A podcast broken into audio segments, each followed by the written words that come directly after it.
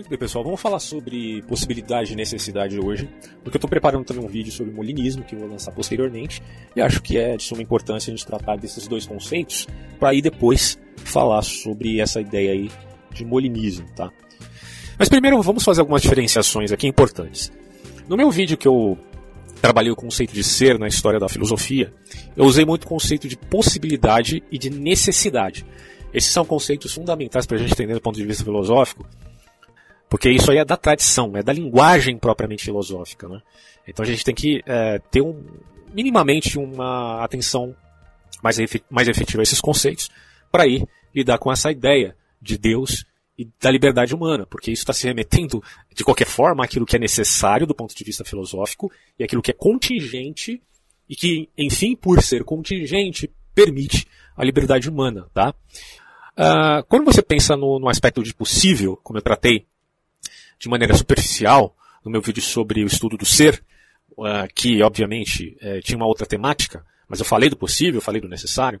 A gente tem que fazer algumas divisões aqui. Quando você fala de possível, você pode falar de possível lógico, você pode falar de possível real e você pode falar de possível objetivo. O possível lógico, para você ter uma ideia, uh, foi muito trabalhado por autores clássicos, né? desde Aristóteles, é, na escolástica medieval você tem o Tomás de Aquino, o Guilherme de Ockham, você tem depois o Leibniz, a escola wolfista né, de Christian Wolff, e os próprios lógicos modernos, como Carnap, trabalharam esse conceito de possível lógico. Eu não estou dizendo aqui, pelo amor de Deus, que esses autores citados são unânimes em tudo. As pessoas muitas vezes confundem que o fato de você citar um filósofo que concordava em determinado ponto implica que a citação faz com que ambos os filósofos uh, especificados sejam de uma mesma linha de pensamento. Não é assim. Tanto é verdade que tem muita gente colocar isso, que, eh, Aquino, né, vamos usar o exemplo do Aquino aqui, muita gente coloca o Aquino como empirista, outros colocam o Aquino como racionalista. Então a gente tem que tomar cuidado com essas denominações, uh, podemos dizer assim, muito exageradas, tá? Muito radicalizadas, muito rotulantes, né, para não dizer outra coisa, uh, porque o, cada autor ele é de uma certa linha de pensamento, mas sempre ao seu próprio modo, tá bom? É, a proximidade, claro, entre Aristóteles e Aquino é muito mais do que entre Guilherme de Ockham uh, e Aristóteles, por exemplo. Né? Mas enfim, eu estou querendo dizer que o, esses autores eles tinham uma ideia de possível lógico, significando dizer que isso se refere à ideia de que o aspecto lógico define aquilo que é o não possível, tá? Ou seja, uh, quando você fala de possível lógico, você está dizendo aquilo que é possível contrapondo aquilo que não é possível, contrapondo aquilo que não é adequado e que é, portanto, contraditório. Certo? O possível lógico é o não contraditório, é o não impossível, podemos dizer assim. É o não falso. Ok? E o Aquino chega a dizer que o possível lógico é o possível propriamente dito absoluto. Para vocês terem uma ideia nisto, eu tenho aqui uma discussão que tive no, no WhatsApp, onde eu separei um trechinho dela, vou repassar aqui para vocês que eu acho de, de suma importância. Deixa eu só achar aqui. Ó, veja só que interessante esse ponto. Como adendo para entender uh, a distinção entre realidade lógica e realidade ontológica, a gente tem que pontuar algumas coisas. Então vamos lá. Esses conceitos, lembrando, são importantes para a gente compreender depois o aspecto relativo ao molinismo. Algo é logicamente possível se ele não contradiz a lógica. E algo é ontologicamente possível se ele não contradiz o ser ou a realidade. Então, aqui está falando da, da lógica que se refere aos conceitos e do aspecto ontológico que se refere às coisas. Veja só que entre conceitos e coisas pode haver ou não, aí depende do autor que você vai trabalhar, um hiato. Mas, a gente pode dizer aqui, na linha do pensamento, de pensamento que eu estou trabalhando, Devemos lembrar que possibilidade pode ser pensada, aí é aquilo que eu estava dizendo, como possibilidade lógica, onde possível não inclui contradição, conceito do Tomás de Aquino, possível absoluto, possibilidade como potencialidade, aí já é um outro elemento, tá? Aqui o, alguns atores trabalham com a ideia de possível real, né? Identificando possível como potência, tá? Ou seja, aquilo que se destina a se concretizar, aquilo que se tornará ato invariavelmente, a relação de ato e potência. Mas não confundamos, não é necessariamente aristotélico. Por exemplo, se você pensar nos lógicos uh, gregos, da antiguidade grega, você não tem só Aristóteles, você tem vários outros autores que trabalham com, com o conceito que não tinha essa denominação de lógica que nós damos hoje, né? nem o Aristóteles deu essa denominação, é posterior. Mas você tem o Deodoro de Cronos, por exemplo, que se não me engano era da escola dos megáricos, estou muito certo disso, mas acho que sim, onde ele atesta o seguinte, nada do que foi, olha só como isso é, é da escola megárica mesmo, porque é parmenídico a coisa. É aquela ideia de predicativo de univocidade, né? Ou seja, nada do que, olha o que ele fala, nada do que foi é ou será, pode ser, pode ou poderá ser diferente de como foi, é ou será. Para quem não sabe, a escola megárica fazia uma síntese, digamos assim, entre Sócrates e Parmênides. Bom, deste tipo de pensamento, de possibilidade real, ou seja, o que é possível é potência, porém, a potência se remete, podemos dizer ironicamente, àquilo que chamamos de necessidade. Só um toque para você, tá? Possibilidade é o que pode ser ou não, em geral. Necessidade é o que não pode deixar de ser, ou o que não pode ser de modo algum. Bom, aqui, possível real, ele se identifica, veja você, com o necessitarismo. Porque é potência, e a potência se tornará ato, invariavelmente. Tá? Esse é o ponto. Autores como Avicena, principalmente Avicena, porque ele tem essa herança aristotélica, mas com um certo radicalismo no necessitarismo. Você tem o, o Hobbes, Thomas Hobbes, tinha uma apreensão similar a essa. E você tem o Hegel. O Hegel, por exemplo, ele vai lidar com a ideia eh, da potencialidade, digamos assim, do todo. Né? Ou seja, o Hegel fala de possível, óbvio que fala, eu até deixei um adendo como comentário daquele meu vídeo sobre o estudo do ser. Porque aquilo é possível real em Hegel, que é a potencialidade do todo, não do indivíduo apenas. Mas se a potência se tornará ato, então o espírito da história, na progressão em espiral de tese, antítese e síntese, chegará a um patamar. E isso será um possível real. É, obviamente que na realidade mesma isso não vai acontecer. Mas na, na narrativa hegeliana, ele tem esse, esse amparo né, é, é que tenta minimizar as aporias. Outros autores que trabalham com essa ideia é o Nikolai Hartmann, o próprio Spinoza né, vai trabalhar com isso aí, o Bergson, mas lembrando, cada filósofo do seu próprio modo. Mas o que eu estou dizendo aqui é que há neles esse conceito de possível como potência e, portanto, é, de possível amparado no necessitarismo. E é meio contraditório isso, porque o possível deixa de ser possível. Né? Por exemplo, quando você fala de possível objetivo, que é a terceira modo de pensar a possibilidade, você está trabalhando exatamente com essa ideia. É, porque o oposto de possível aqui, ele não será necessariamente o impossível, mas o não possível, podemos dizer assim. Isso é muito forte, inclusive, muito mais uh, evidenciado no ramo existencialista, né? onde você tem essa apreensão maior naquilo que se chama liberdade. Você vê isso na figura de Sartre, por exemplo. Né? Nós não somos aquilo que as coisas fazem de nós. Nós somos aquilo, o que fazemos com o que as coisas fazem de nós. Você vê que a apreensão existencialista, pelo menos sartriana, tem essa evidência na liberdade. Tem um vídeo que eu falo sobre o conceito de liberdade nestes parâmetros e na ênfase que se dá à ideia de causa sui, tá? Bom, o possível objetivo, ele foi trabalhado por Platão. Platão dá a ideia uh, de possibilidade objetiva com mais ênfase, contrapondo a ideia de necessidade que se vê em Aristóteles. Só que é engraçado porque em Aristóteles você também tem a ideia de um possível objetivo, tá? Então, uh, esses autores eles são muito mais fluidos, porque eles têm que lidar com uma dinâmica conceitual muito grande. Então, Aristóteles você consegue, se você avaliar a filosofia dele, achar ali uma brecha para a admissão de uma possibilidade objetiva, que signifique o próprio contingente. O que é o contingente? Aquilo que pode ser ou não. Esse é o possível objetivo em outros termos, né? Agora, o que eu queria enfatizar aqui é a ideia do Kant, tá? Porque o, o, o, Kant, como crítico da metafísica, ele parece negar a legitimidade da noção de possível lógico. E aí tem um trecho dele que ele diz o seguinte, aqui na Crítica da Razão Pura, tá? Tá aqui no capítulo 3, seção 4. O conceito é possível todas as vezes que não se contradiz, ok? Até aqui, Tomás de Aquino, uh, Leibniz, Aristóteles, obviamente concordam.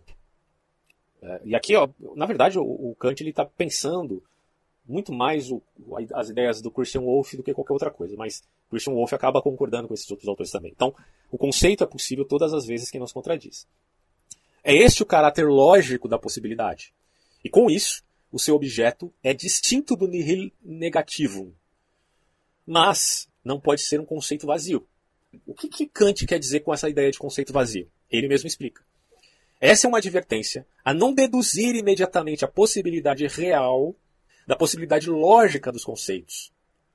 Porque ele está se valendo de apreensões do empirismo de David Hume, embora Kant questione David Hume em vários aspectos, como todos nós sabemos. Mas Kant se vale da ideia de que ele se libertou, ou ele, ah, pelo menos, recobrou a consciência daquele tal sono dogmático que ele enfatiza.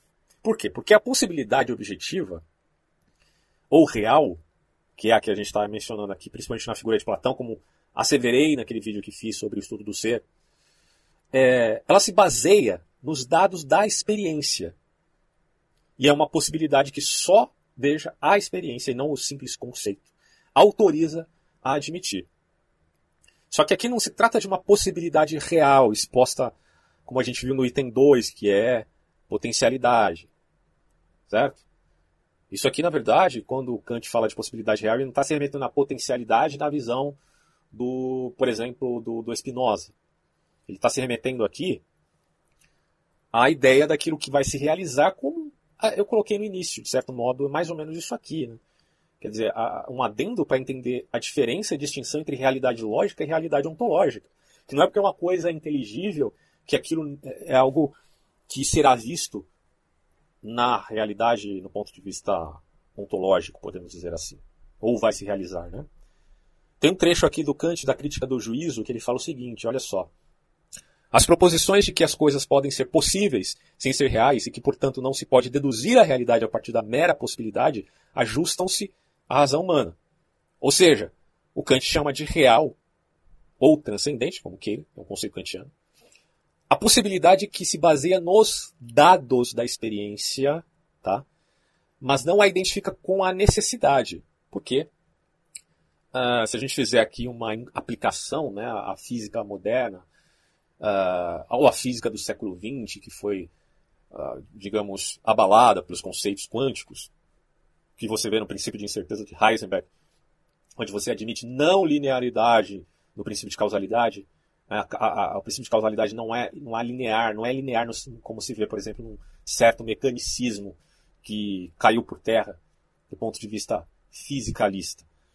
Mas você admite é, determinismo, de certo modo, caótico. A não ser, para você tirar o caótico daí, você teria que, no mínimo, fazer como fazem os autores perennialistas, né? Que admitem aquilo que a gente chama de causalidade vertical. Porque a linearidade aqui se perdeu. É porque é, as partículas elas se comportam de maneira caótica, tá? Bom, então, é, logo, o Kant ele não está admitindo possibilidade real no sentido de potencialidade do, do potente para o ato inexoravelmente, invariavelmente, sem possibilidade alguma de erro. É, ele, na verdade, ele acaba por admitir apenas uma relação entre a realidade mesma da natureza e o logicismo, que nem sempre o lógico faz jus à realidade. Tá? Bom, por que eu estou falando tudo isso? De novo, porque são conceitos fundamentais para a gente pensar em soberania de Deus e livre-arbítrio, já que isso se remete à necessidade e potencialidade. Por exemplo, como eu já disse, necessário significa o que não pode é, ser ou que não pode deixar de ser. E isso tem a ver com as palavras do Deodoro Cronos. Nada do que foi, é ou será, pode ser pode ou poderá ser diferente de como foi, é ou será. De necessidade, você pode pensar também uh, com maneiras distintas, assim como você faz com a ideia de possível. Você pode pensar no moralmente necessário, você pode pensar no hipoteticamente necessário, e você pode pensar no absolutamente necessário. E daí você tem variados autores trabalhando com esses conceitos. Tá? O Leibniz vai trabalhar muito com essa ideia de hipoteticamente necessário, que ele vai remeter a um contraposto ao conceito de absolutamente necessário. Veja só essa diferença importante entre esses dois. O hipoteticamente necessário ele trabalha com a ideia do mundo contingencial, físico, né? Mas também com a ideia do, do, da moralidade, ou o, o, moralmente necessário. O moral aqui você pode inclusive pensá-lo como liberdade, né? Daí o porquê do Leibniz admitir a ideia de causa sui, que eu, é, inclusive, trabalhei bastante, repito, no outro vídeo que fiz sobre esses conceitos. Bom, então, hipoteticamente necessário é a condição que abarca a ideia de causalidade que você tem que admitir é, na contingência. O moralmente necessário, se você for pegar aqui muitos autores, eles vão contestar essa ideia, tá? É, de achar que o moralmente necessário ele é um é, é algo que abarca justamente a ideia de necessitarismo, né? Que deve ser, né? que é e será necessariamente, fazendo aquele contraponto daquilo que é ser e aquilo que é dever ser, que são coisas diferentes, né? E aí entra aquele conceito da guilhotina de Hilme e ideias similares.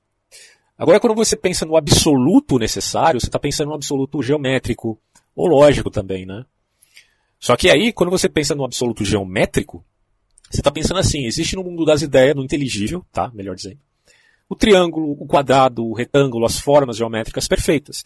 Só que no mundo real você vê a pedra, você não vê formas perfeitas, a não ser é, quando há o trabalhar da inteligência humana agindo nelas de modo inteligível, né, ao ponto de você achar uma cadeira ou uma mesa né, que tenha uma geometria perfeita ou quase perfeita. Bom, é, só que do ponto de vista lógico, você também não vai achar muitos acordos entre esses pensadores, seja de logicismo clássico até lógica matemática, sobre o que é, enfim, uma necessidade lógica. Então, é um, uma polêmica enorme, né, do ponto de vista filosófico. As, as brigas entre os pensadores são intermináveis a, a respeito desses conceitos.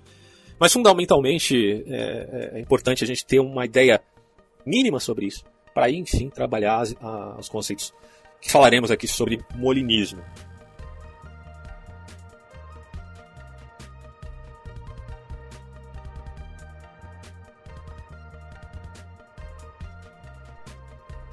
Muito bem, eu vou ler aqui uh, dois conceitos. Primeiro de possibilidade e no outro áudio o de necessidade. Então vamos começar aqui com a ideia de possível na filosofia.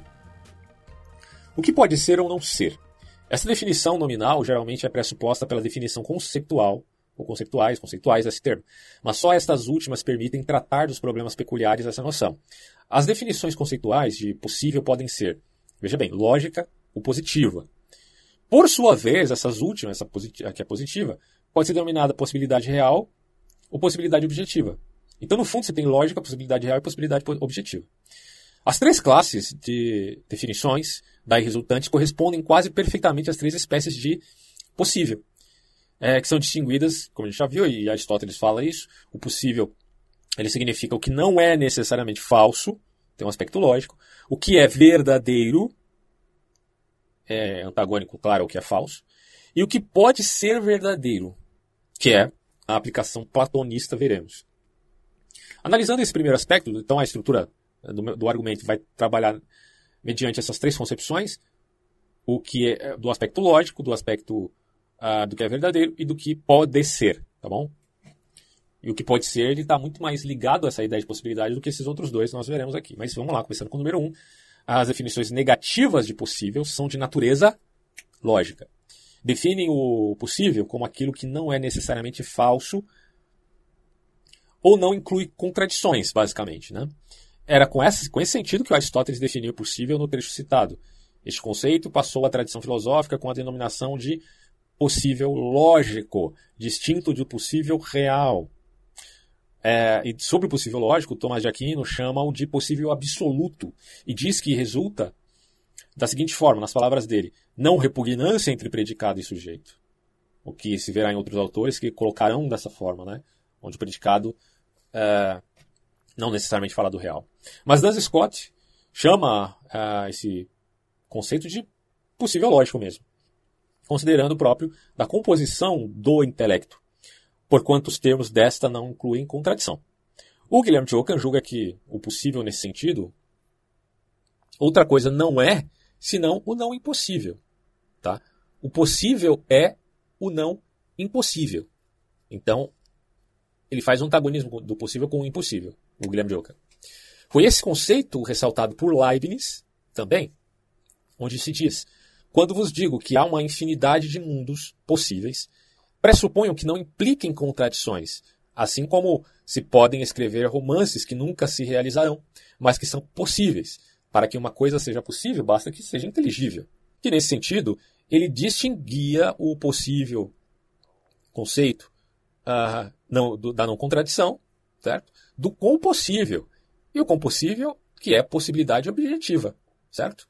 Então a noção do possível lógico é, continua na escola wolfista, de Christian Wolff.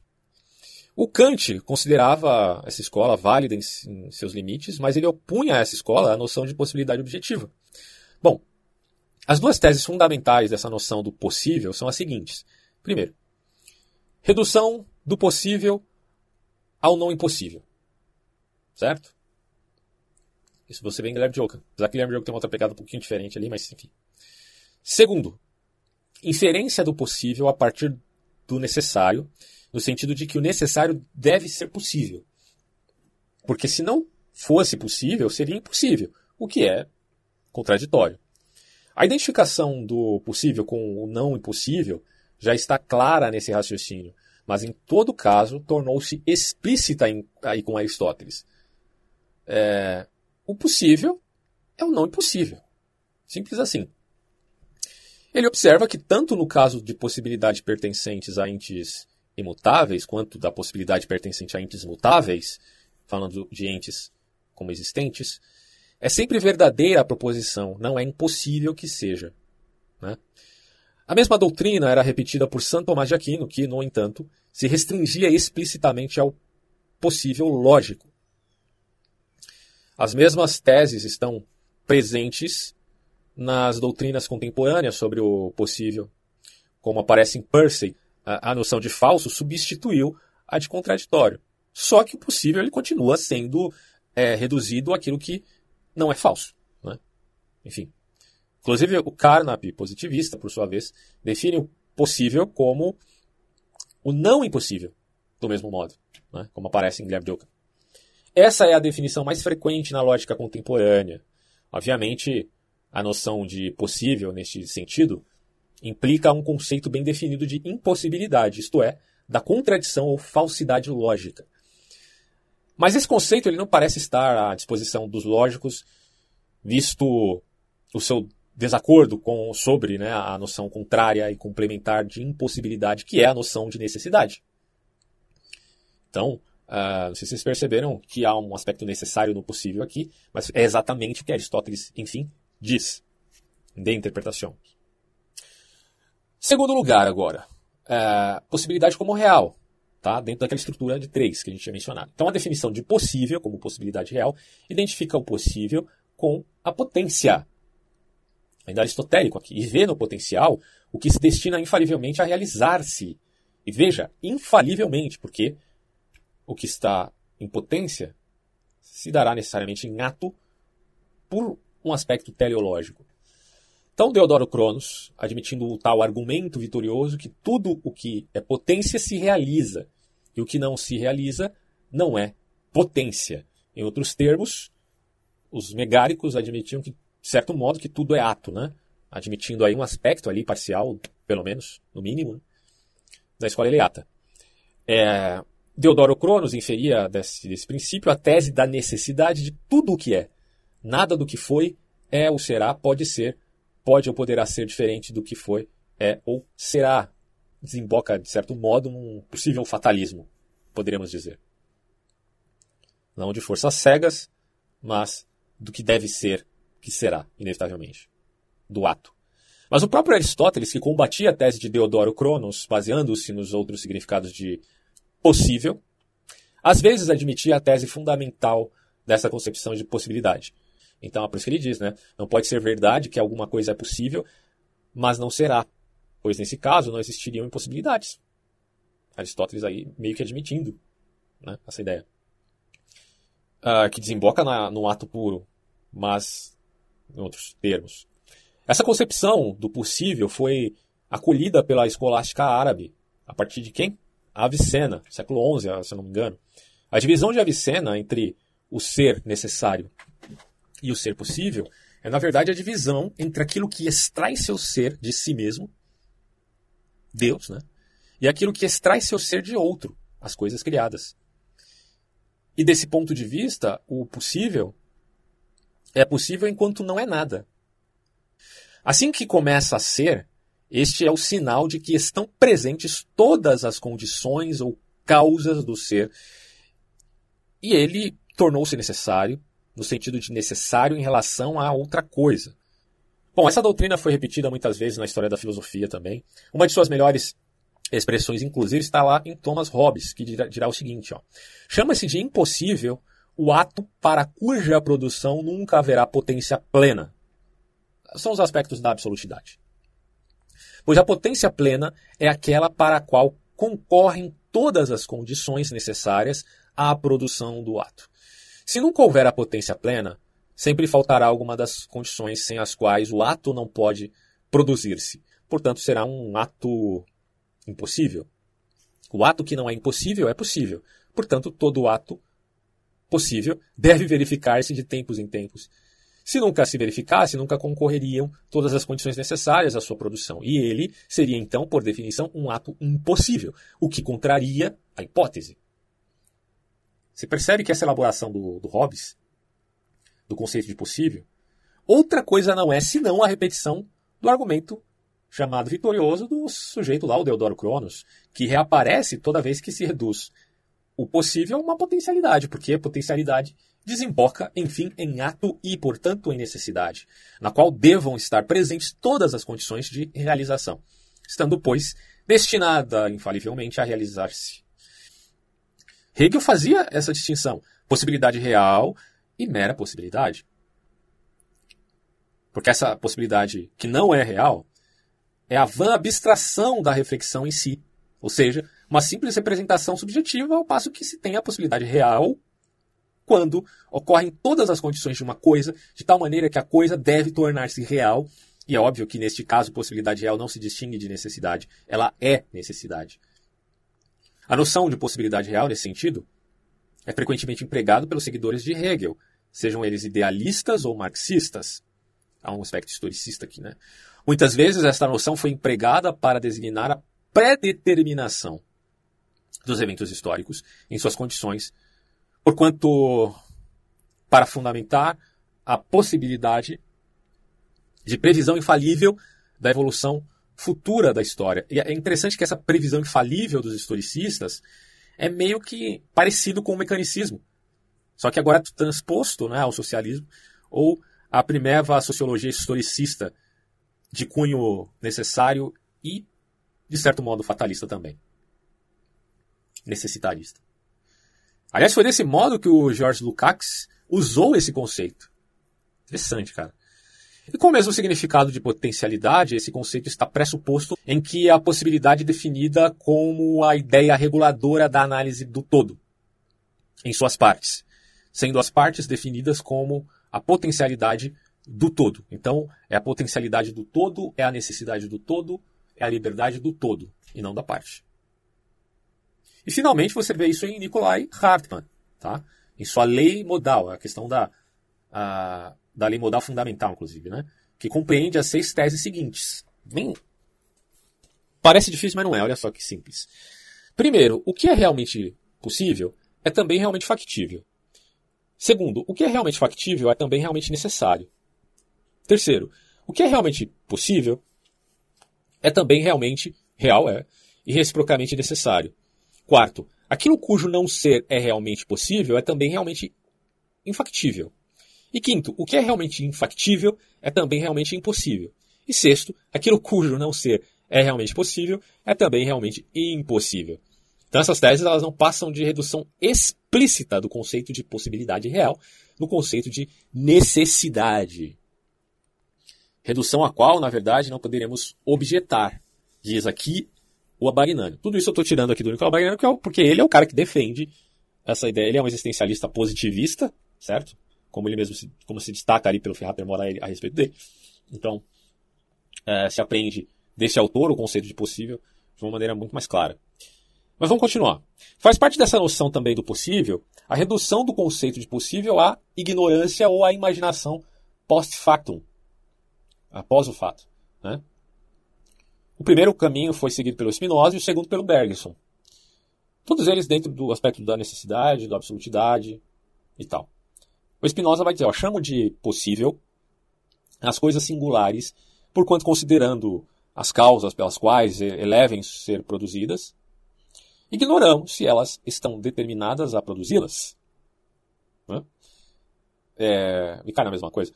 E, e, aí o segundo caminho, que é do Bergson, é, é o seguinte: ele diz, o possível é a miragem do presente no passado. E como sabemos que o futuro acabará por tornar-se presente e que o efeito da miragem continuará a produzir-se, dizemos que em nosso presente atual, que será o passado de amanhã, a imagem do amanhã já está contida, apesar de não chegarmos a alcançá-la. Nisso está precisamente a ilusão. Desemboca no certo determinismo, e isso, se a gente repensar agora do ponto de vista da física ou da relatividade geral, você pode pressupor essa amálgama da teoria B do tempo, né? onde você tem passado, presente e futuro como ilusões, como dados ao homem, mas que no fundo é tudo uma coisa só. e que, claro, isso implica a relatividade geral do tempo, né? É, está amalgamado ao espaço, portanto, viagens do tempo são possíveis, pelo menos para o futuro e não para o passado. Mas a, a ideia central é que passado, presente e futuro também são amalgamados a uma coisa só e no fundo a necessidade está dada e a relação de possibilidade aqui tem que ser de potência e não de ser ou não ser. Que coisa, né, bicho? É complicado. Mas aí você tem o teoriado do tempo, onde o futuro é uma possibilidade que ainda não existe. Se o futuro é uma possibilidade que ainda não existe, nós nos deparamos com o terceiro conceito de possibilidade, que é de possibilidade objetiva.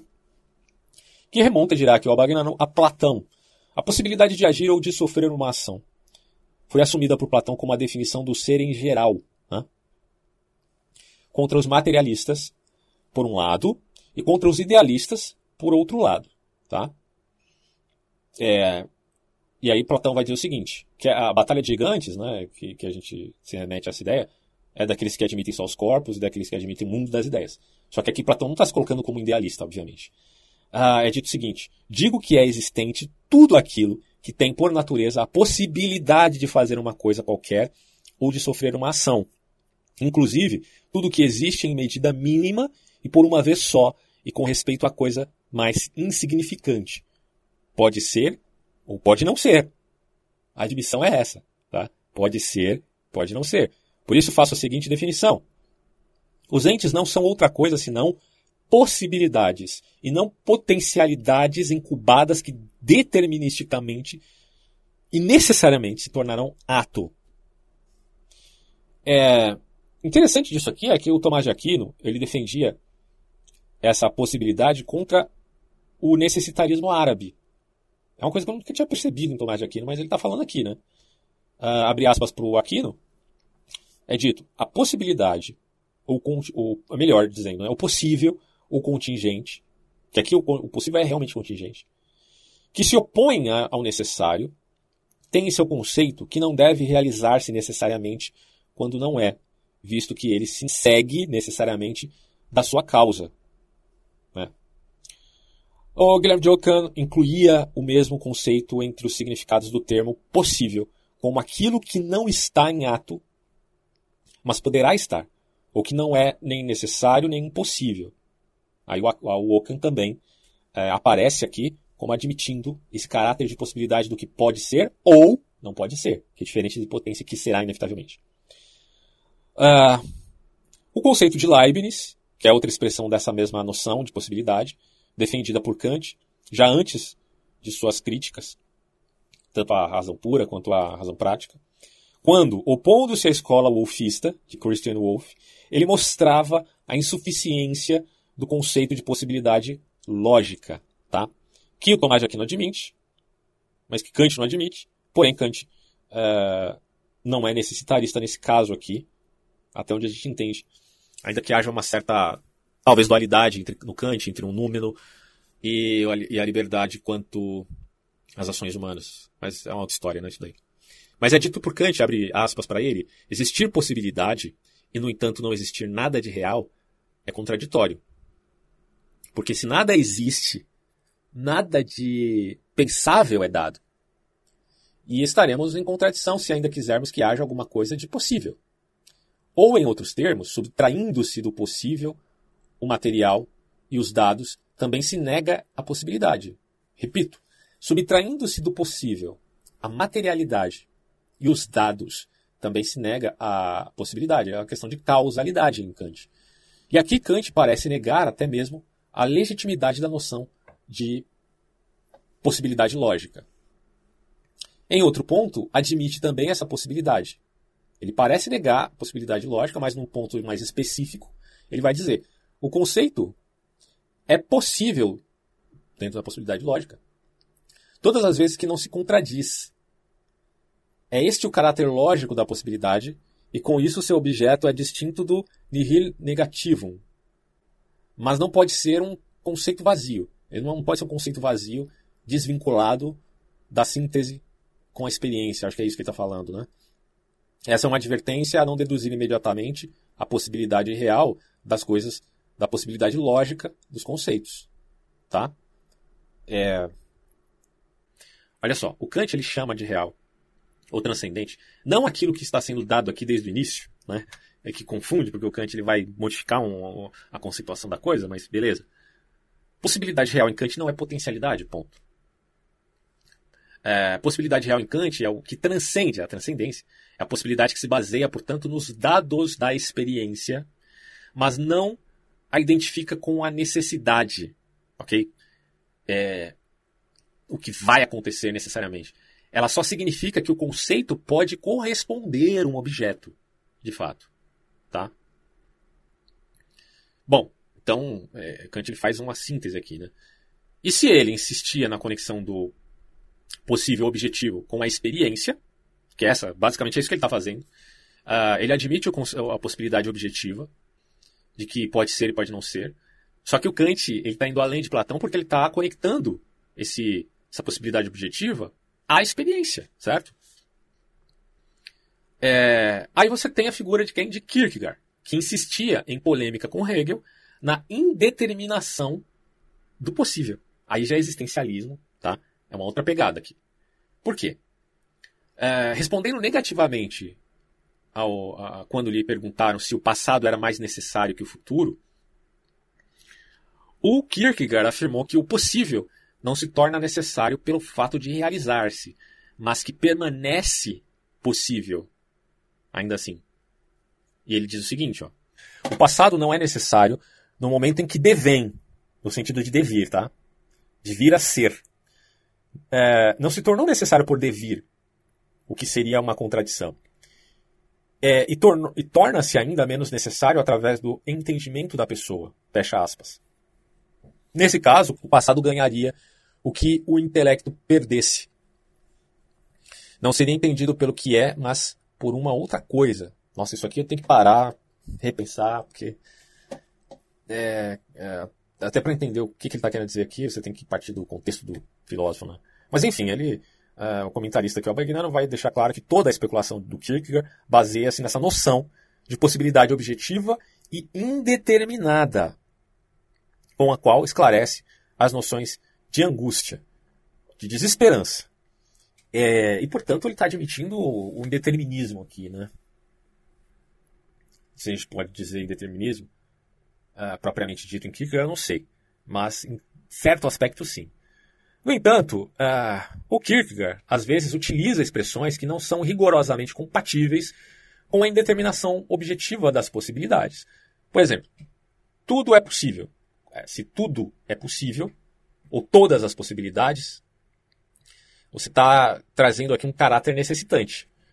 Porque considerando as possibilidades como infinitas, acaba-se por excluir sua indeterminação e limitação. De fato, o que falta a uma delas para realizar-se infalivelmente pode ser suprido pelas outras, se elas forem infinitas. É, e as possibilidades transformam-se então em potencialidades necessárias. O necessitarismo está presente de novo. Né? Par, a, a, o fantasma de Parmênides está presente aqui, rapaz, assombrando todo mundo aqui. Né? É isso que acontece. Bom, na filosofia contemporânea, porém, o conceito de possibilidade objetiva. Uh, uh, só um adendo, eu tinha até mencionado num vídeo que eu fiz sobre teísmo aberto, melhor, sobre teologia do processo, que é diferente de teísmo aberto. que o Tomás de Aquino, enfim, responde à aporia parmenídica. Isso na visão do Norman Geisler. Né? E que aceita, obviamente, porque é atomista. De que em Deus coincidem existência e essência. Porque Deus é simplíter e os homens são compostos, e por isso neles há potência ou potencialidade. Bom, uh, e aí, olhando para a ideia de Platão, me pareceu ela muito abstrata demais. Mas agora, se você olha pela ótica da necessidade versus a possibilidade, aí você já tem uma outra, outra dimensão do problema, cara. Aí eu já não sei se realmente uh, Tomás de Aquino foi mais feliz que Platão, ou Platão foi mais feliz nesse caso em responder Parmênides. Mas enfim, vamos continuar aqui. Essa é só uma, um comentário para deixar claro o quanto a filosofia é complexa. Né? Porque tudo depende também do ponto de vista que você está trazendo de determinado e específico problema. Né? Pareceria para nós que, do ponto de vista de se responder a certo panenteísmo, admitir a ideia tomista é melhor. Agora, do ponto de vista de relacionar as questões de determinismo, de indeterminismo, de autodeterminismo, de causa sui, ou de, até mesmo de fatalismo, que pode se diferenciar de determinismo, de destino, ou que pode coincidir também, aí você já tem um outro horizonte do problema, e aí você tem que repensar isso de novo. Então, eu preciso entender que a gente não pode fechar o leque das possibilidades, já que também é esse, quando se fala de filosofia. É, porque a coisa não é simples como admissão apenas de um pacote de determinados autores e, a, e, e é, relegando a ele toda a responsabilidade, sendo como se você não tivesse nenhuma. Isso é errado. Bom, continuando aqui.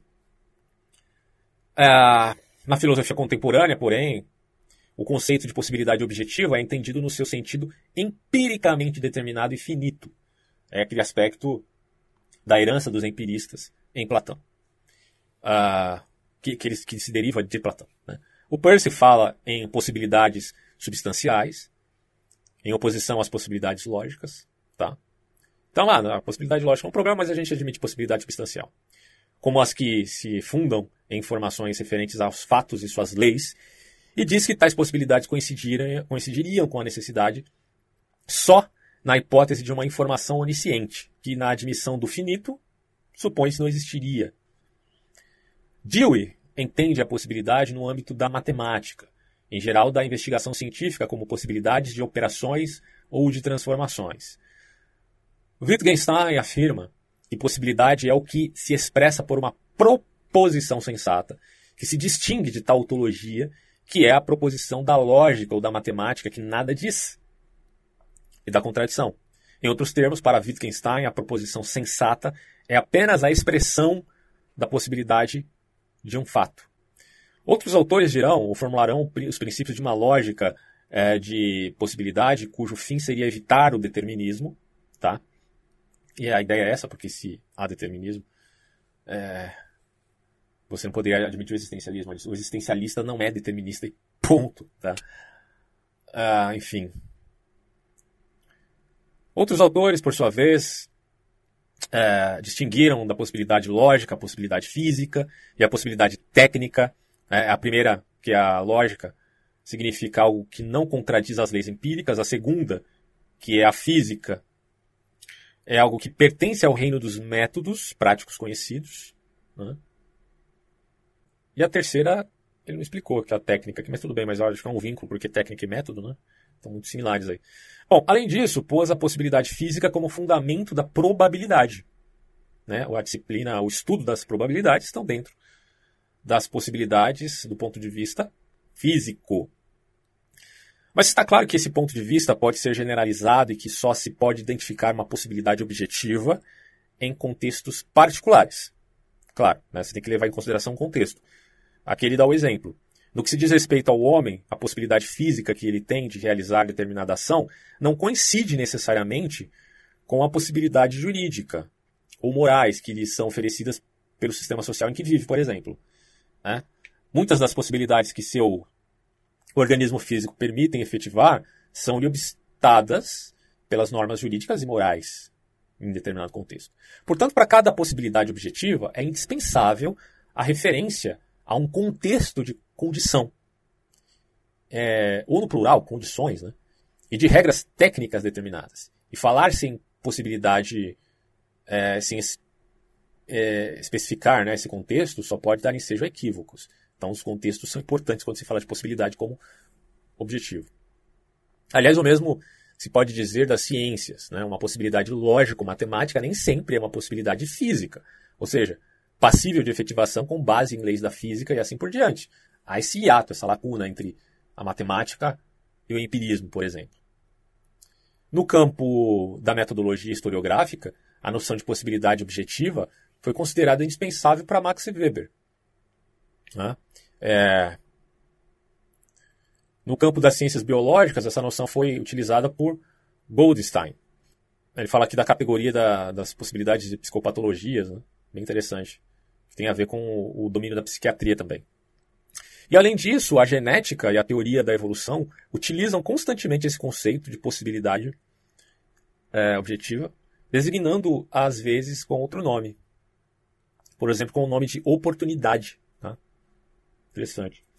Na sociologia, os conceitos que é, implicita ou explicitamente recorrem né, à noção de possibilidade objetiva são os mais numerosos. Você tem é, autores que falam do limite do possível como constitutivo da experiência racional, é, como que isso sendo deficiente ou ausente né, da mentalidade primitiva. Quer dizer, toda a teoria da probabilidade, seja qual for a sua interpretação, ela, enfim, vai se basear na noção de possibilidade, no caso aqui objetivo. O Karl Popper, que fala da probabilidade como vetor no espaço das possibilidades, é um desses caras.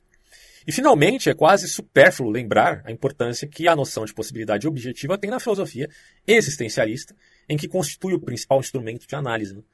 É, que está claro que, de acordo com essa terceira interpretação, o oposto de possibilidade não é impossível, mas não possível.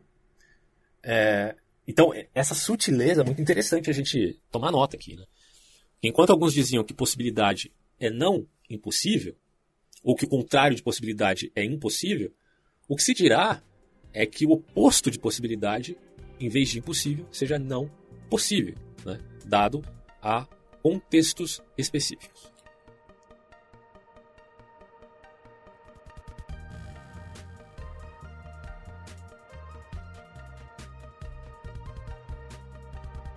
Muito bem, meus caros. Falaremos agora sobre necessário.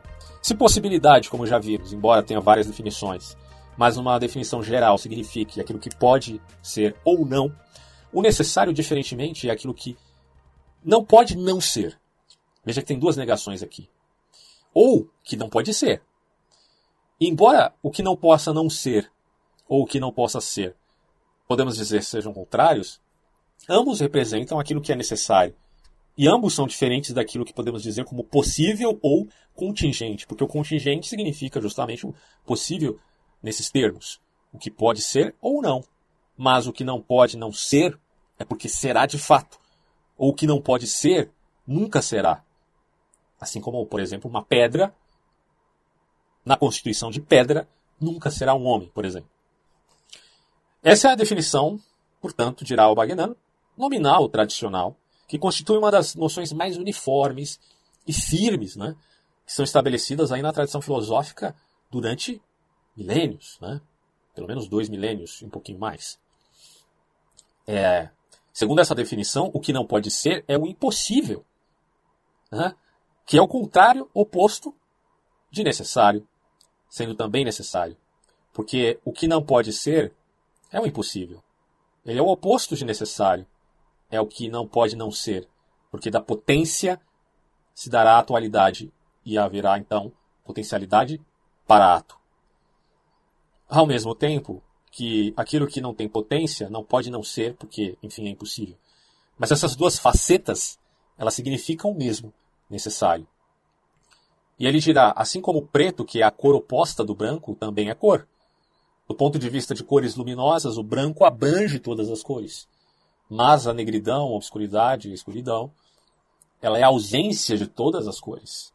O que ocorre é que cores dentro da perspectiva de pigmento, para se fazer uma ilustração, uma obra de arte, um quadro, seja desenhado, que necessita também de contraste, ou seja, pintado com as tintas que são pigmentos, o preto também será cor. Veja que interessante. E nesse sentido, ele representa a ausência, mas na ilustração ele também é cor. E também, enfim, né, conforme a analogia, é necessário, tanto ser quanto não ser. Né? Por isso é dito aqui, o contraditório do necessário, que é o não necessário, é outra modalidade, que é o, o possível. Tá? Porque possível é o que pode ser ou não, como a gente já viu, genericamente falando. Embora você possa tornar a ideia de possível com potencialidade, como já vimos aí agora há pouco. Bom, as discussões lógicas contemporâneas sobre o necessário são um pouquinho diferentes das clássicas, tá? Elas equivalem, na verdade, à negação expressa ou implícita da noção de necessidade dos filósofos clássicos.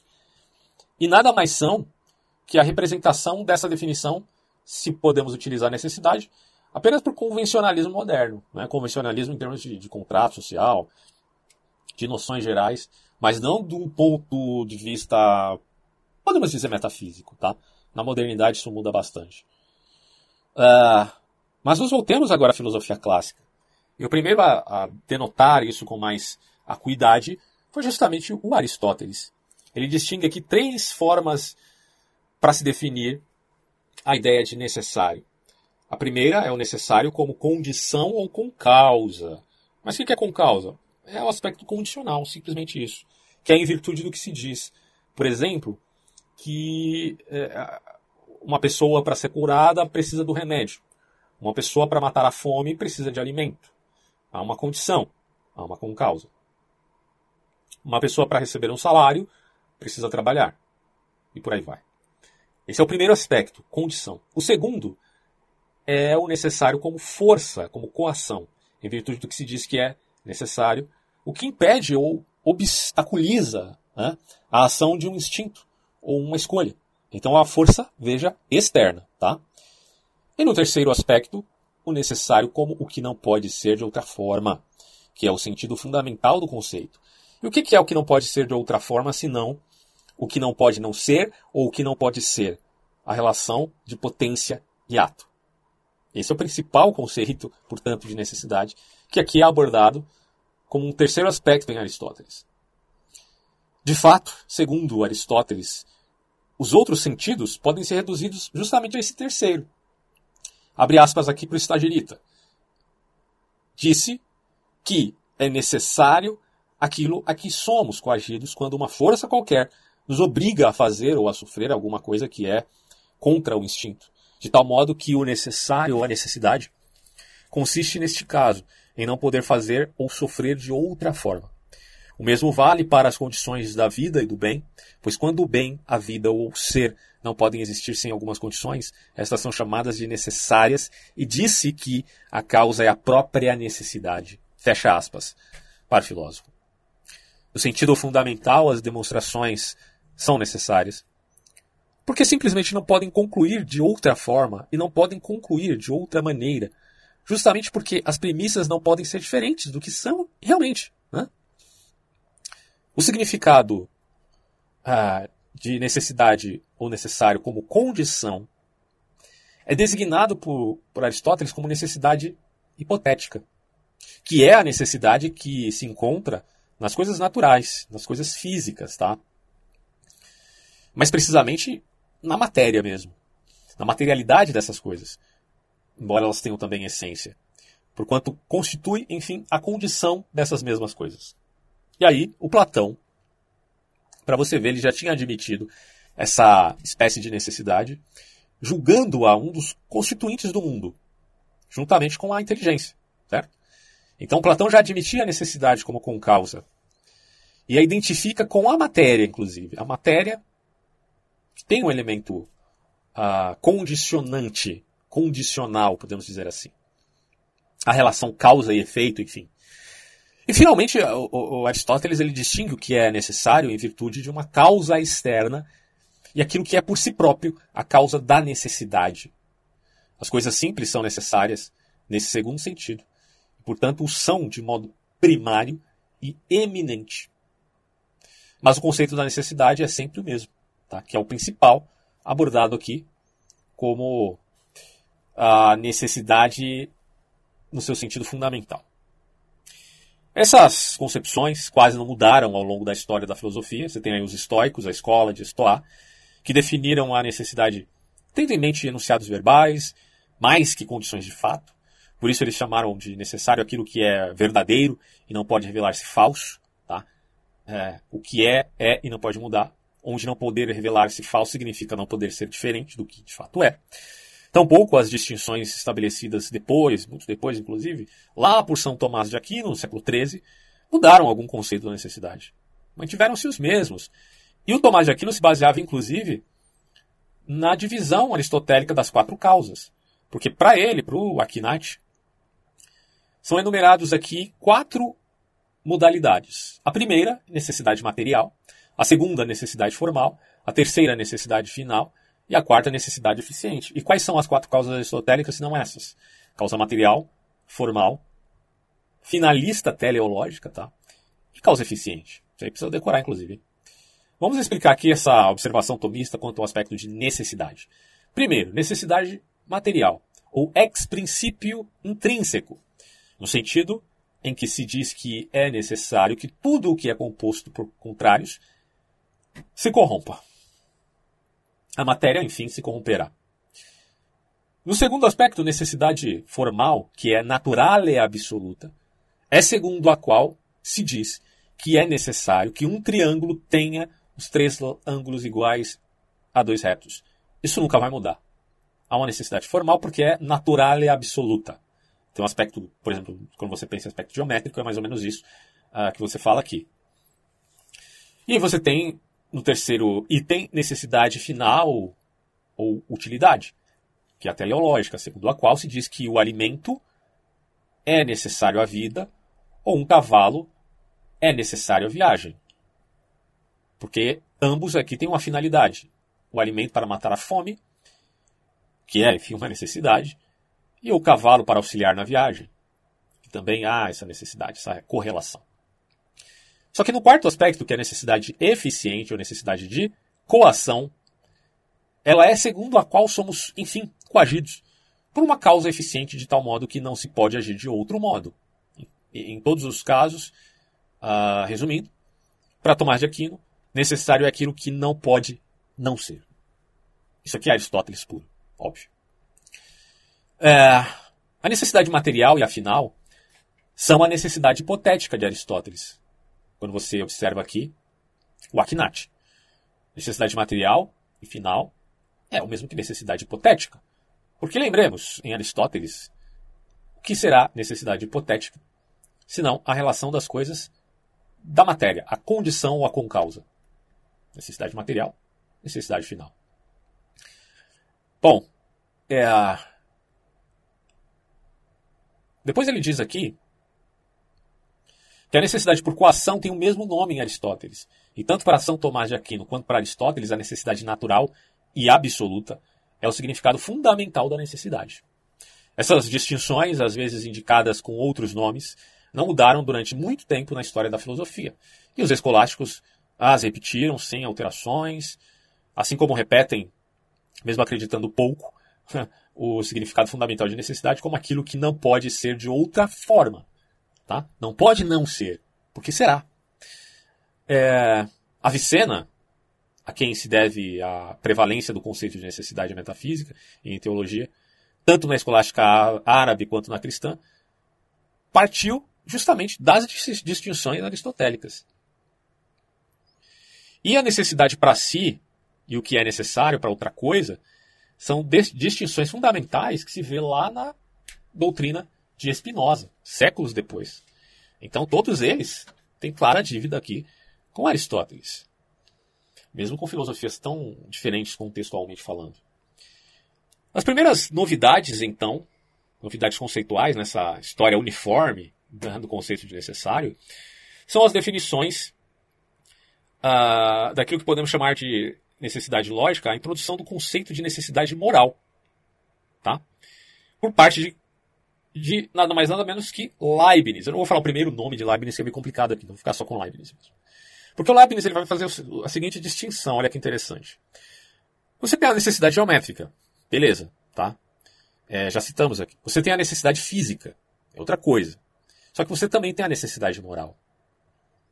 E como é que a gente faz essas diferenciações aqui? Necessidade geométrica, ela pertence às verdades eternas, em síntese. É, porque o oposto delas implica contradição. Necessidade geométrica é o inteligível. O ininteligível é o contraditório e é impossível, podemos dizer assim.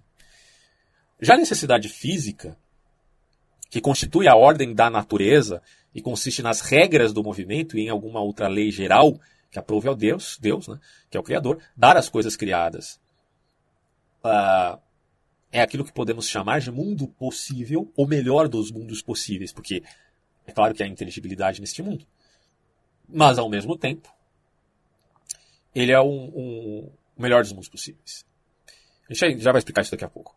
Agora, a necessidade moral, que é a escolha do sábio, dirá Leibniz, por ser digna de sua sabedoria, ou seja, escolher o melhor entre o bom e o excelente, escolher o excelente um aspecto moral aí. Mas veja, é importante a gente salientar que esse aspecto moral implica liberdade. Se não houver liberdade no homem, se não houver no homem causa sui, autodeterminação, este tal não poderá escolher o melhor. Mas ainda falaremos mais a esse respeito. O fato é que a necessidade física, ela se baseia na necessidade moral. Há um vínculo nelas.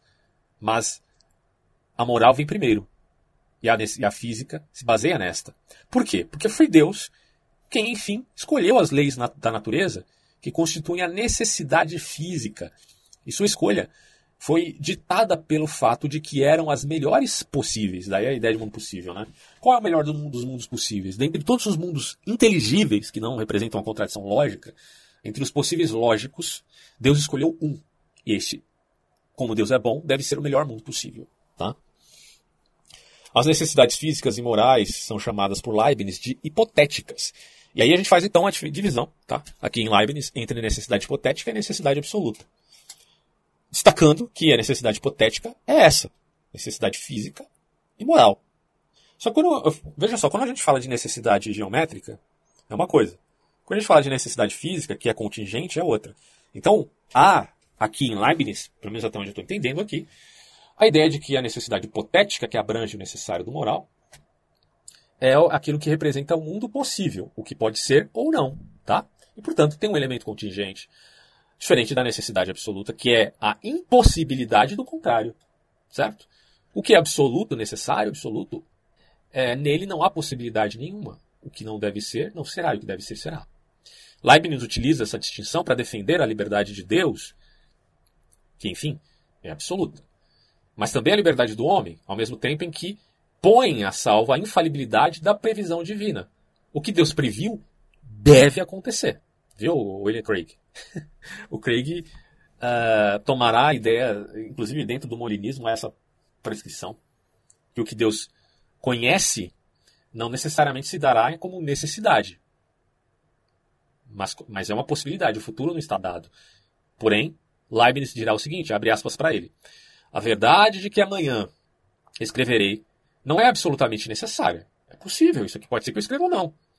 Mas, olha só, supondo-se que Deus a preveja, é necessário, não é possível, é necessário que ela se verifique. Ou seja, é necessária a consequência de que ela se realize, desde que foi prevista, já que Deus é infalível. Isso é o que chamo de necessidade hipotética. Mas aí ele vai explicar aqui, né? Ficou meio confuso. Por quê? Por é hipotética se é um elemento contingencial aqui? Vamos entender isso. Olha só. A diferença entre essa doutrina de Leibniz e a tradicional, que é lá da filosofia clássica, é que essa última ela considerava uma espécie de necessidade integrante do significado fundamental do termo. Aquilo que o Leibniz considera como liberdade e escolha, que está vinculado à moralidade, tá? à moral. É, e essa liberdade de escolha é a necessidade hipotética. Né? Em outras palavras, o Leibniz ele restringiu o significado de necessidade ao que Aristóteles e a tradição aristotélica toda né, considerava como necessidade primária, absoluta ou natural, dando-lhe o nome de geométrica. Essa é absoluta, necessidade geométrica, está lá. É a necessidade, inclusive, metafísica. E a definição leibniziana, leibniziana, melhor dizendo, dessa necessidade como aquilo cujo oposto é impossível, ou aquilo cujo oposto é contraditório e não deve existir jamais, é, serve para limitar sua extensão apenas as verdades matemáticas e a um restrito número de verdades metafísicas. ok? Esse é o resultado importante e duradouro da introdução do conceito de necessidade moral por parte de Leibniz. Quanto a esse conceito de necessidade moral, a partir do momento que se exclui a necessidade e, é, e ela é a própria definição da determinação livre, pode se objetar impropriamente do nome. Ele não é necessidade de fato. Né? Só que aí o que acontece? Foi com, como o tipo ou espécie de necessidade que ingressou na filosofia do século lá, século XVIII, justamente a, a distinção das formas da, do necessário propostas por Leibniz. Em Wolff, a gente tem uma reelaboração dessas distinções. O Wolff vai falar sobre o, o, o absolutamente necessário, é, que é aquilo cujo oposto é impossível, ou, implicação contra, ou implica contradição, tá? ainda seguindo Leibniz. Em segundo lugar, o hipoteticamente necessário, que é aquilo cujo oposto implica contradição ou é impossível, só em dada hipótese, ou em determinada condição, não em todas. E em terceiro lugar, o moralmente necessário, que é aquilo cujo oposto é moralmente impossível. Então, a diferença entre o absoluto necessário e o hipoteticamente necessário é que o primeiro exclui a contingência e o segundo não. Então, no hipoteticamente necessário há contingência, mas no absolutamente necessário não há. E ao contrário do Leibniz, o Wolff ele não reduz a necessidade hipotética à necessidade moral, que é, enfim, a liberdade, mas identifica essa necessidade com a necessidade regida pelo princípio de razão suficiente, ou seja, uh, com a causalidade. O próprio Wolff afirma que essa sua doutrina de, da necessidade é idêntica à tradicional, que a gente pode chamar de escolástica, de Tomás de Aquino, com a definição do necessário como aquilo que não pode ser de outra forma. E certamente o é, salvo no que se refere ao reconhecimento da necessidade moral. É, essa doutrina é simplesmente reproduzida por Kant, que também faz a distinção entre necessidade material na existência, que consiste na conexão causal, e necessidade formal e lógica na conexão dos conceitos. Então você tem a necessidade material de um lado, a necessidade formal do outro, só que em Kant você também tem a necessidade moral. Necessidade material, relação de causa e efeito. Necessidade formal e lógica é a conexão dos conceitos. Ah, e a necessidade moral, como coação ou obrigação, que é o dever, o imperativo categórico e o imperativo hipotético. Os dois. Mas o categórico é o moral. A necessidade material é a necessidade real ou hipotética. Tá? Que é qual? É a causal. E ela é hipotética no sentido contingencial. Porque é o Kant diz. Tudo o que acontece é hipoteticamente necessário. Esse é um princípio que subordina a transformação no mundo a uma lei, a uma regra da existência necessária, sem a qual a natureza não existiria. Interessante isso, né? É hipotético porque é incerto. Porque na realidade, é, para o Kant, a conexão causal é hipotética, porque a considera aberta nos dois lados e não acha legítimo considerá-la fechada como totalidade ou, ou série é, absoluta, certo?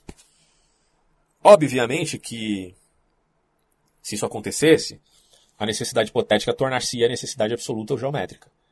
E Kant faz a diferenciação dessas duas coisas.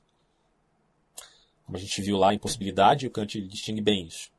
Depois, Schopenhauer, por sua vez, achava que a necessidade não tinha outro sentido além de inevitabilidade do efeito quanto quando a causa foi posta. Então, considerando até contraditório falar de um ser absolutamente necessário, ou seja, necessário sem condições. Né? Então, o que é necessário é inevitável. Né? Schopenhauer reconhece isso de forma rigorosa. Mas, depois você tem o idealismo romântico, idealismo alemão, romantismo, Uh, e foi a necessidade absoluta que assumiu o papel mais importante ali. O Fichte afirmava o seguinte, abre aspas, qualquer coisa realmente existe. Existe por absoluta necessidade. E existe necessariamente na forma precisa em que existe. É impossível que não exista ou que exista de outra forma.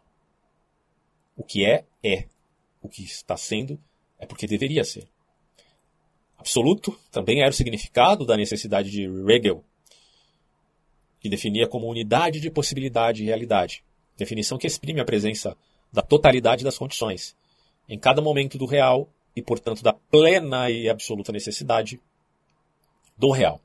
E ele dirá: quando se tem todas as condições, a coisa deve tornar-se real. A relação de necessário e real é muito próxima aqui. O necessário é mediado por um círculo de circunstâncias. É assim porque as circunstâncias são assim, e ao mesmo tempo é assim imediato porque é. Desse modo, a necessidade torna-se alma da realidade dialética, da razão real ou da realidade racional. Essa extensão de, da necessidade ou infinito não renova, como é óbvio, as características do conceito que continua sendo o mesmo definido lá em Aristóteles. Assim como essas características não são renovadas pelo uso contemporâneo desse conceito, que mais insiste na necessidade do real em seus diversos graus e formas. Uh, agora podemos lançar uma vista de olhos no, na sorte que a filosofia contemporânea deu a três formas da necessidade, comumente admitidas a partir de Wolff, certo?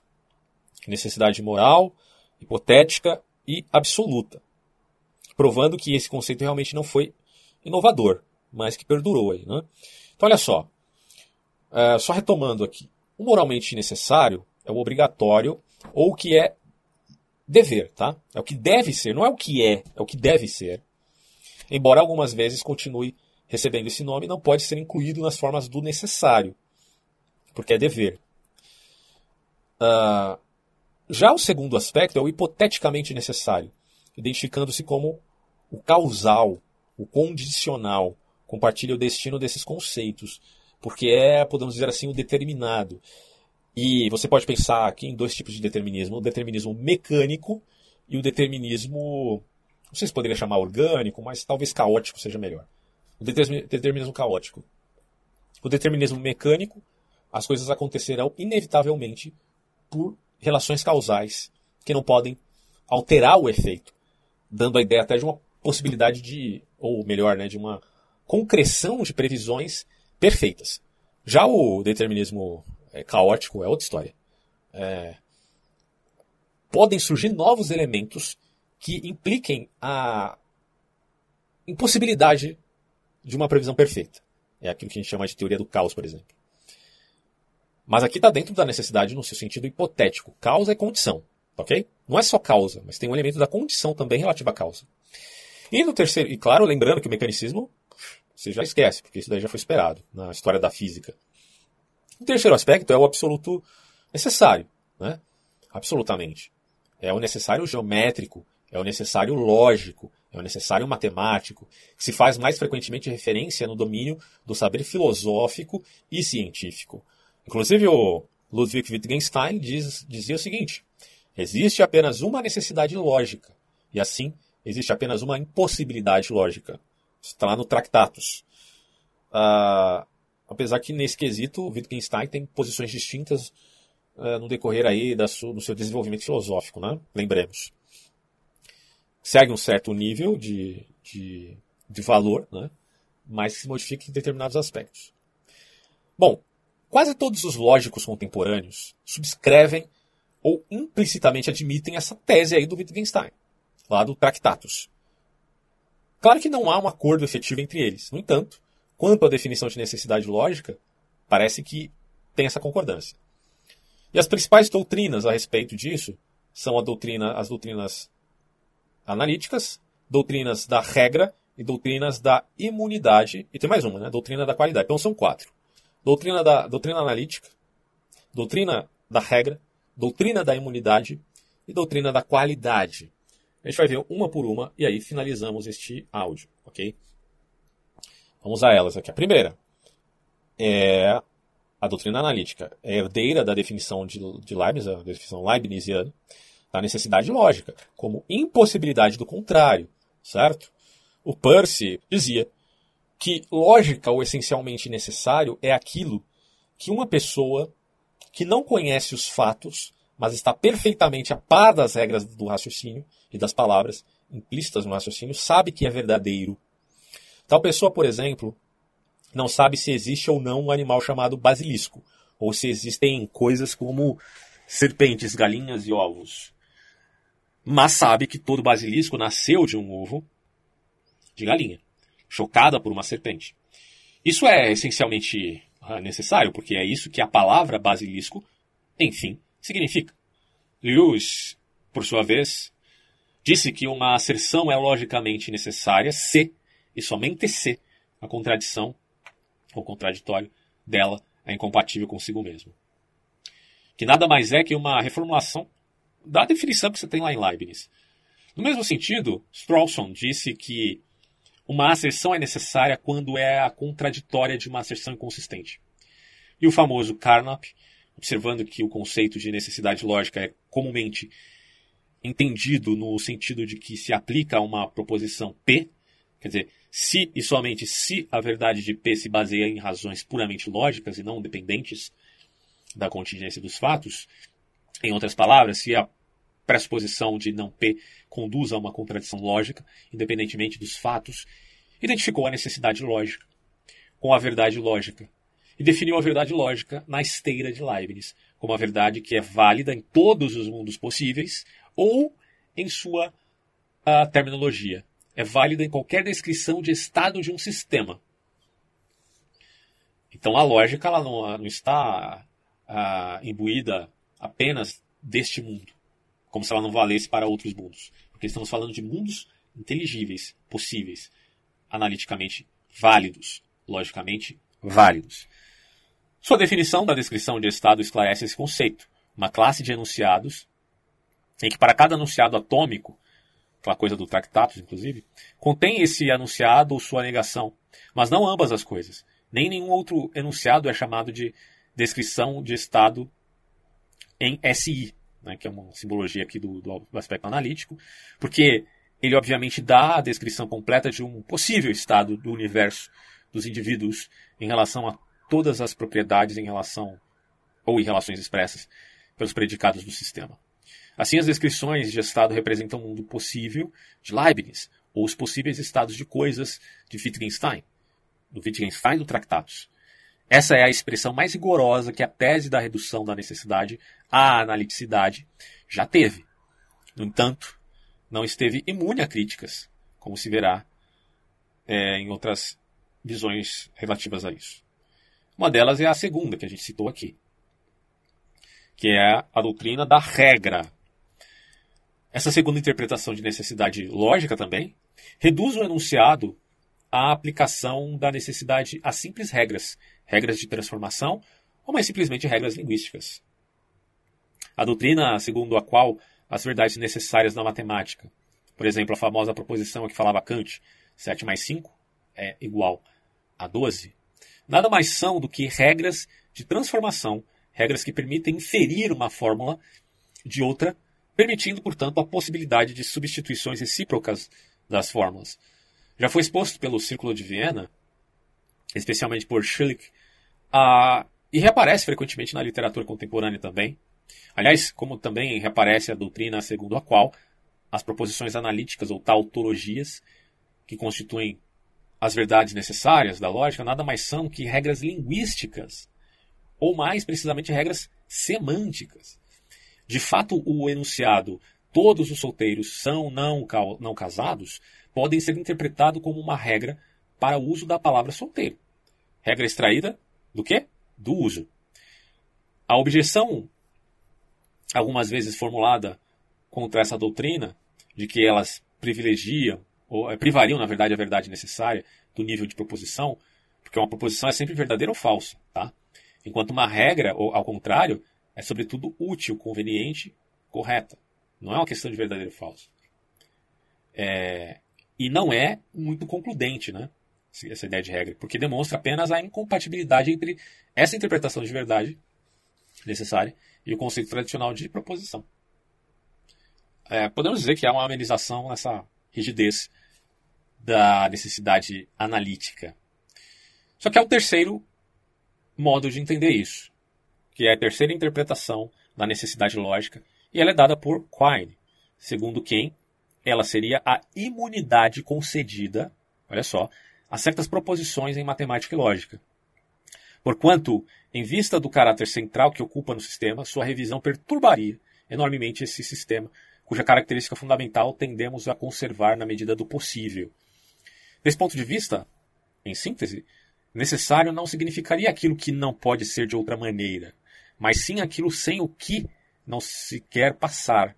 Não porque seja impossível passar sem ele, mas porque assim é preferível. Essa interpretação baseia-se justamente na rejeição das distinções entre verdades analíticas e verdades sintéticas, ou de fato, nas quais se baseiam as interpretações estudadas no aspecto A e B. Certo? Aí ele ainda diz aqui que essa interpretação, obviamente, equivale à eliminação do próprio conceito de necessidade, né? porque aí você já está dentro do campo da possibilidade aqui em Quine. E o quarto aspecto é a interpretação considerada necessidade como uma propriedade intrínseca da proposição, consideradas como objeto no sentido de Carnap, precisamente em propriedade que as proposições possuem antes da formulação das convenções linguísticas. Né? Então, há uma propriedade intrínseca na, na proposição.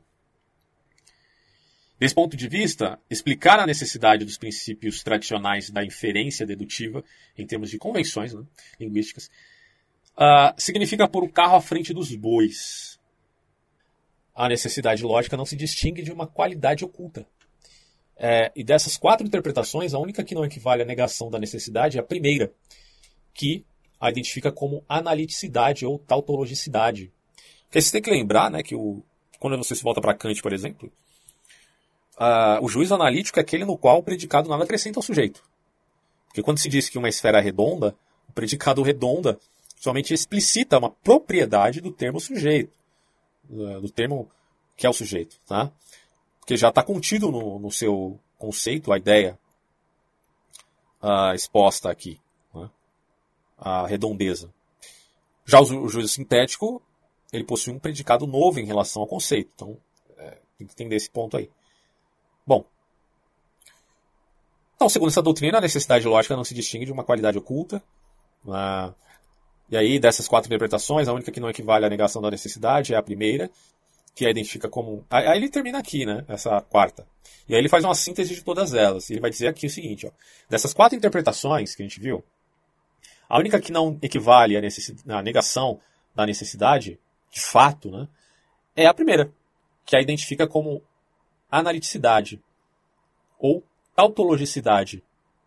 Trata-se de uma interpretação intimamente ligada ao conceito de Wittgenstein, que expôs sobre a tautologia o seguinte, olha o que, o que ele diz. Isso está em tractados. Entre os possíveis grupos de condições de verdade, dão-se dois casos extremos. Em um, a proposição é verdadeira para todas as possibilidades de verdade das proposições elementares. E nesse caso, dizemos que as condições de verdade são tautológicas, no outro, a proposição é falsa para todas as possibilidades de verdade. As condições de verdade são contraditórias. Fecha aspas. Por consequência, a tautologia não tem condição de verdade porque é incondicionalmente verdadeira. E a contradição a nenhuma condição é verdadeira. Isso equivale a dizer que uma afirmação incondicionalmente verdadeira, ou seja, uma tautologia, uma proposição necessária, como se queira chamar, é aquela que esgota todas as gamas de possibilidades.